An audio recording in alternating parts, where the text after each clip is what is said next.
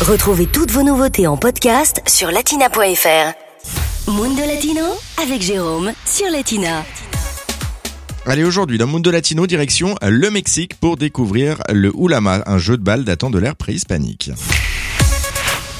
On prend donc la route du Mexique aujourd'hui à Mexico City. Plus exactement, il n'est pas rare de voir des jeunes jouer dans les rues à cet ancien jeu de balle préhispanique. 500 ans après sa disparition, ce jeu de balle en caoutchouc pratiqué par les Mayas et les Aztèques est donc de nouveau à la mode.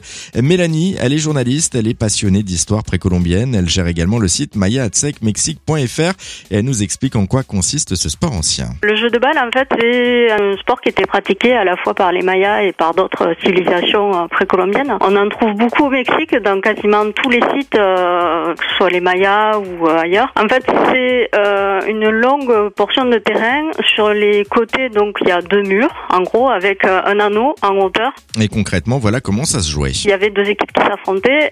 chacune d'entre elles, donc il y avait quatre ou cinq joueurs, et ils portaient une ceinture un petit peu lourde. En fait, ils étaient harnachés un petit peu, et donc en fait, ils devaient se passer le balle d'une équipe à une autre sans la toucher avec les mains. Et donc, en fait, elle devait rebondir sur l'espèce de ceinture qu'il portait et il devait la faire passer dans cet anneau, ce qui me paraît absolument impossible pour avoir vu la taille des jeux de balles. Je ne comprends pas comment il pouvait arriver à faire ça. Et c'est un jeu avant tout, mais surtout un jeu euh, cérémoniel. Explication. Il y a toujours une équipe qui gagne et parfois ben, euh, l'équipe gagnante était sacrifiée ou c'était l'équipe perdante. Ça, ça dépend en fait euh, des villes parce que par exemple si vous allez à Tonina qui est un site maya dans le Chiapas les règles étaient différentes de celles de Chichen Itza qui est un site euh, est plus au niveau du Yucatan. Mais en tout cas une équipe était sacrifiée et le plus souvent c'était en gros pour faire une offrande au dieu à la fin du jeu. Et les sacrifices humains à l'époque étaient très répandus. Quand on faisait pousser du blé pour avoir une bonne récolte quand on manquait de pluie pour qu'il y ait de la pluie il y avait des sacrifices un peu à chaque fois pour satisfaire les dieux les différents dieux. Et comme il y en avait beaucoup ben, il y avait beaucoup de sacrifices